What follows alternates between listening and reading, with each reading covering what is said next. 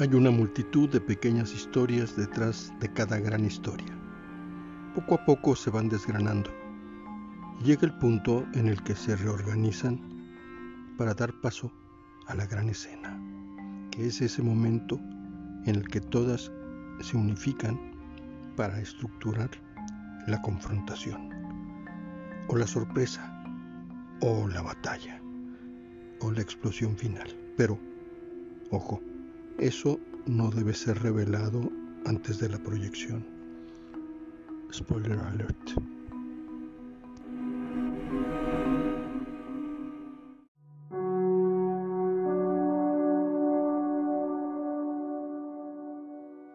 It. Eso. Un globo rojo flota debajo de la cama. Asciende. Se coloca a la altura del rostro de mi prima mientras sus dedos cruzan las páginas del libro álbum, fotografías y recortes de Pennywise con sangre en el calce, sus ojos engrandecen llenos de helio. Escucho su corazón retumbar antes que la tormenta. La lluvia encharca la habitación.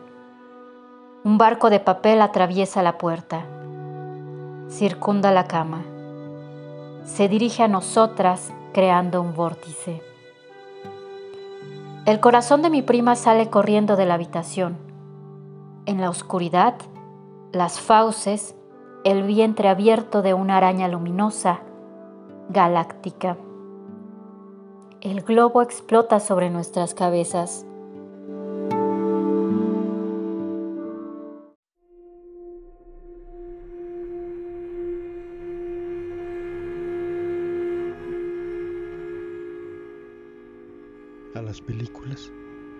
Y ahora a las series como a la poesía. Se puede volver siempre, porque, aunque sean la misma obra, somos nosotros los que hemos cambiado. José Luis Custes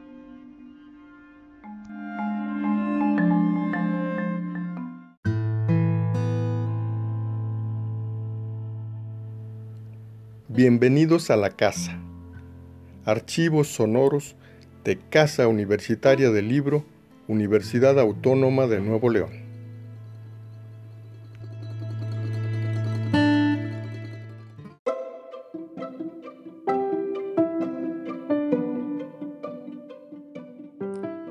Apunta en un diario o nota de voz al caminar. Lo que pensé esta mañana al salir del spinning cuando evalué si mis caderas son lo suficientemente anchas y mis glúteos orgullosamente firmes. Si así fuera, sería llamada la Kim Kardashian de la poesía mexicana. Mi cintura mediría centímetros menos. Mis senos, dos tallas más grandes. Mis glúteos, también más grandes. Necesitaré dinero ganar el Premio Internacional Manuel Acuña de Poesía en lengua española valuada en 100 mil dólares de acuerdo al cambio. Pediré un préstamo. Recomendaciones de cirujanos. No quiero ser irreconocible como Uma Thurman o René Zellweger. Quiero algo sutil.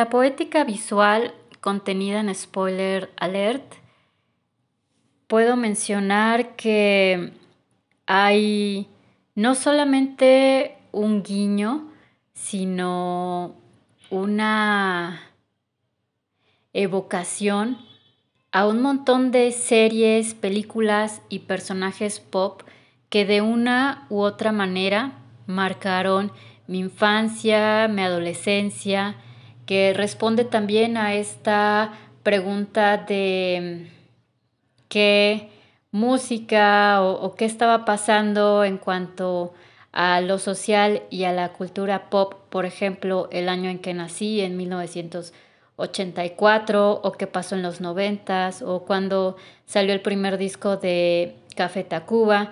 Son hechos que para mí era importante eh, mencionar, no, no por el sentido de una importancia fuera de la cultura audiovisual o, popera o, o de las películas, sino que cuando para mí es importante mencionarlos es porque la película se cruza en mi vida o mi, o mi vida se relaciona con algún momento de la película aquí y ahora.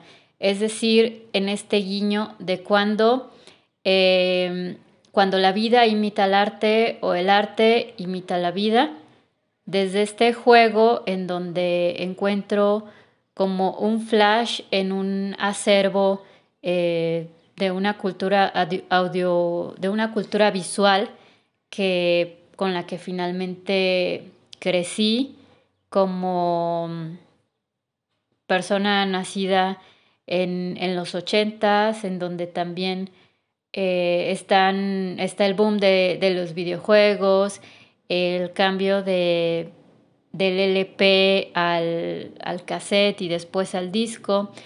Es decir, estas, estos señalamientos de, tiempos en, los que están evocadas las películas en que fueron o en el año en, en el que tuvieron su boom, podría ser o no un diario falso de vocaciones en donde hay una verdad que se devela en cuanto a la cita mencionada de los de las películas o los personajes, pero también la cita a estos mismos es falsa.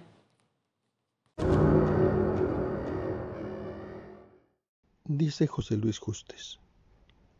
Cuarón y Hitchcock, Keiko y el Titanic, María Rojo, Marilyn, entre otros muchos, aparecen en este libro no como referencias, sino relecturas, como otros modos de ver el mundo. Un mundo al que los versos de Arredondo obligan a mirar de otra manera. Hay una cita y hay una reescritura en todo el libro en donde para mí lo importante no es contar bien una película, sino es contar esa parte o ese recuerdo en el que esta escena de tal película de David Lynch o de Alfred Hitchcock o de alguna de todas las, las mencionadas dentro de este acervo fílmico se cruza por un instante en mi vida, es decir, mi vida termina siendo esa reescritura de esa película, pero también de una manera que no es fidedigna ni tanto el momento en el que ocurrió, ni tampoco, en el ni tampoco el de la película misma.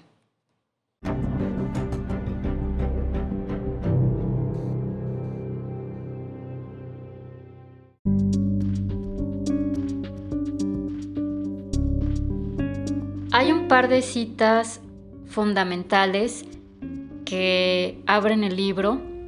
Una es de Charles Bukowski, que tiene que ver cuando una estrella de cine o un personaje muere, cómo esto nos trastoca en la vida, cómo nos hace sentir una pérdida de una persona que no es un familiar, sin embargo representa algo familiar en nuestras vidas o una época de nuestras vidas o, un momento en, el, en particular. La otra cita es de Ernesto Cardenal, y es sobre el poema a Marilyn Monroe, que es una oda también a, su muerte y, a su belleza, que, en donde también hago una especie de reescritura basada un poco en este poema, pero más bien en los hechos o en lo que se contó a partir de Marilyn Monroe, eh, sin dejar de, de hacer hincapié eh, obviamente en un feminicidio o en un homicidio no aclarado o en tantas cosas que finalmente no sabemos, pero los hechos están ahí. Y en realidad son las dos únicas citas a, a otros poetas que están dentro del libro, porque cada cita que abre cada uno de los poemas son en realidad las palabras, las palabras de una canción, las palabras de, de, algún personaje pop o alguna cita de una película en donde también en algún tiempo eh, me dediqué como, digamos, como terapia diaria de ver una película al día y rescatar de ahí una frase, un verso, una frase que me pareciera lo suficientemente poética como para citarla. Y bueno, de ahí también la, escritura de, otros poemas, pero para mí la, la referencia directa es la misma imagen visual. Probablemente eh, se deban a mis búsquedas o a mis procesos creativos en donde lo visual es Em, es un ápice para, para el poema, además de este primer verso y el ritmo, es el poder justo de la imagen que para mí no siempre viene de la misma poesía, sino viene de todo lo que consumimos, eh, llamado arte, llámese obra, llámese pintura, llámese eh, documental, o, es decir, pienso que esta imagen está en muchos lados, pero sobre todo como culturas visuales está ahí todo el tiempo latiendo, como esa carta de, del tarot que de repente em, sale en alguna tirada y no nos deja dormir y la volvemos a ver reproducida en alguna otra escena, en la vida o en algo que alguien nos cuenta o en algo que escuchamos, es la imagen que está ahí, es la imagen inmortalizada también de, de estos artistas,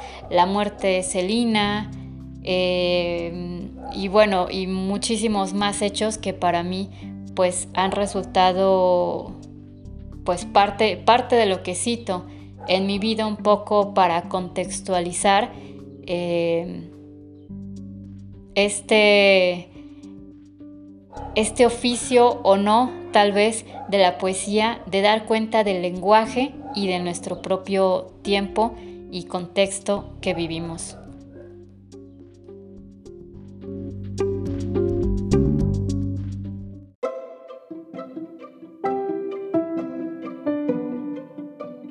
cultura pop, prisa y pasatiempo.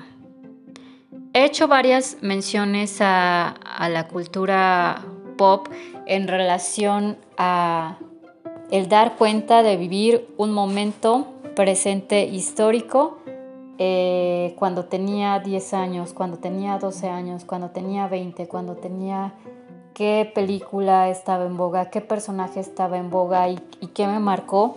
Recuerdo mucho la, la serie, bueno, no es precisamente una serie, recuerdo mucho el programa de Behind the, the Scenes de MTV o de E! Entertainment Television, no recuerdo cuál de las dos. La idea es que este programa trataba de develar la oscuridad dentro de alguno de los personajes con los que crecimos como generación o, como sociedad. Por ejemplo, eh, la historia de Macula Colkin. Pienso en México, ah, la historia de Lucerito, la relación con su madre, eh, la madre de Luis Miguel, por mencionar otro ejemplo. Pienso en estas historias en donde toda esta parafernalia de, del merchandise, de, cómo crear una figura pública, cómo crear una figura vendible, pues termina también siendo, siendo derrumbada por la realidad misma, por los intereses de otros o, de la misma industria del cine, o como por ejemplo en esta, actualmente o hace tiempo eh, hace tiempo reciente la película de Judy, en donde vemos pues cómo le explotó Hollywood a Judy Garland para pues dar, dar un poco más de, ella al, público cuando en realidad pues em, la tenían bajo eh, pastillas, medicamento, drogas y, y, otras cosas, ¿no? Es decir, cómo un personaje termina siendo exprimido hasta, hasta la última gota como ser humano por cumplir intereses em, televisivos, fílmicos y demás. Eh, para mí esto esto era muy importante mencionarlo en el libro porque finalmente no hay una oda tal cual a un personaje, sino es develar esta historia que, está detrás de cada uno o lo que se trastoca también detrás de cada una de las películas citadas.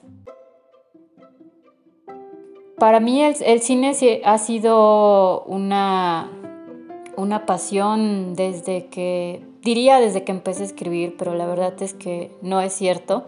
Tal vez es algo que, siempre ha estado ahí. Crecí con las películas de, horror de Stephen King llevadas a la pantalla en el Canal 5 y en realidad también estos cuentos de terror fueron mis primeras lecturas. Para mí la, imagen que está en la, en la pantalla es una imagen que se cuenta y que tiene un texto detrás.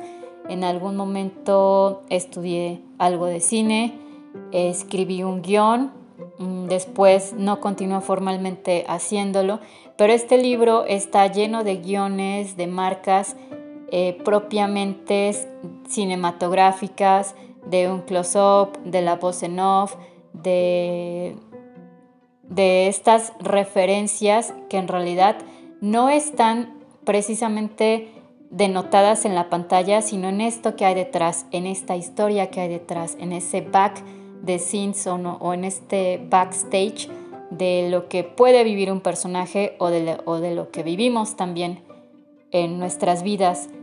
Em, pienso que culturalmente el cine va más allá de, un, de, un, entretenimiento cuando hay películas que verdaderamente marcan o pueden marcar nuestra historia como también lo puede hacer un libro o como también eh, lo puede hacer una conversación, pero creo que la imagen tiene eh, la imagen, el sonido y el movimiento pues tienen un poder fuertísimo que de, alguna u otra manera eh, pienso que tienen mucho más que ver en cuanto a referencias de nuestra vida, tal vez más de lo que pensamos.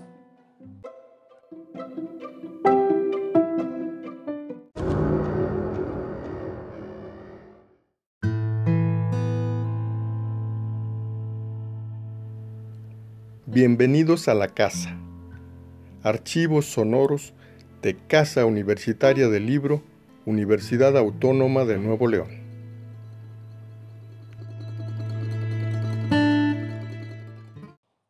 Este libro en algún momento con el, con el primer poema habría respondido a una literatura muy rápida, a una literatura que no se le daba realmente como, como el tiempo de cocimiento verdadero. Me alegra mucho que cada poema haya sido un relámpago en sí mismo, sin una prisa por terminarlo, sin un momento definido, salvo el determinar como ciertas temáticas o ciertos directores o, o, de pronto pensar que este libro eh, podría o no, o de alguna manera sigo escribiendo a través de otros, de otros textos con este mismo tono. Sin embargo, em, me da mucho gusto que aproximadamente entre la escritura de este libro y su publicación pasaron seis años, que para mí fue un tiempo suficiente para que estos textos tuvieran su, su maduración, como también el encontrar el orden y la edición, el orden para la edición de los mismos.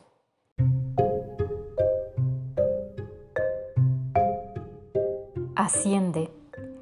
Se coloca a la altura del rostro de mi prima. Mientras sus dedos cruzan las páginas del libro álbum, fotografías y recortes de Pennywise con sangre en el calce, sus ojos se engrandecen llenos de helio. La lluvia encharca la habitación. Un barco de papel atraviesa la puerta. El corazón de mi prima sale corriendo de la habitación. En la oscuridad, las fauces, el vientre abierto de una araña luminosa, galáctica. El globo explota sobre nuestras cabezas.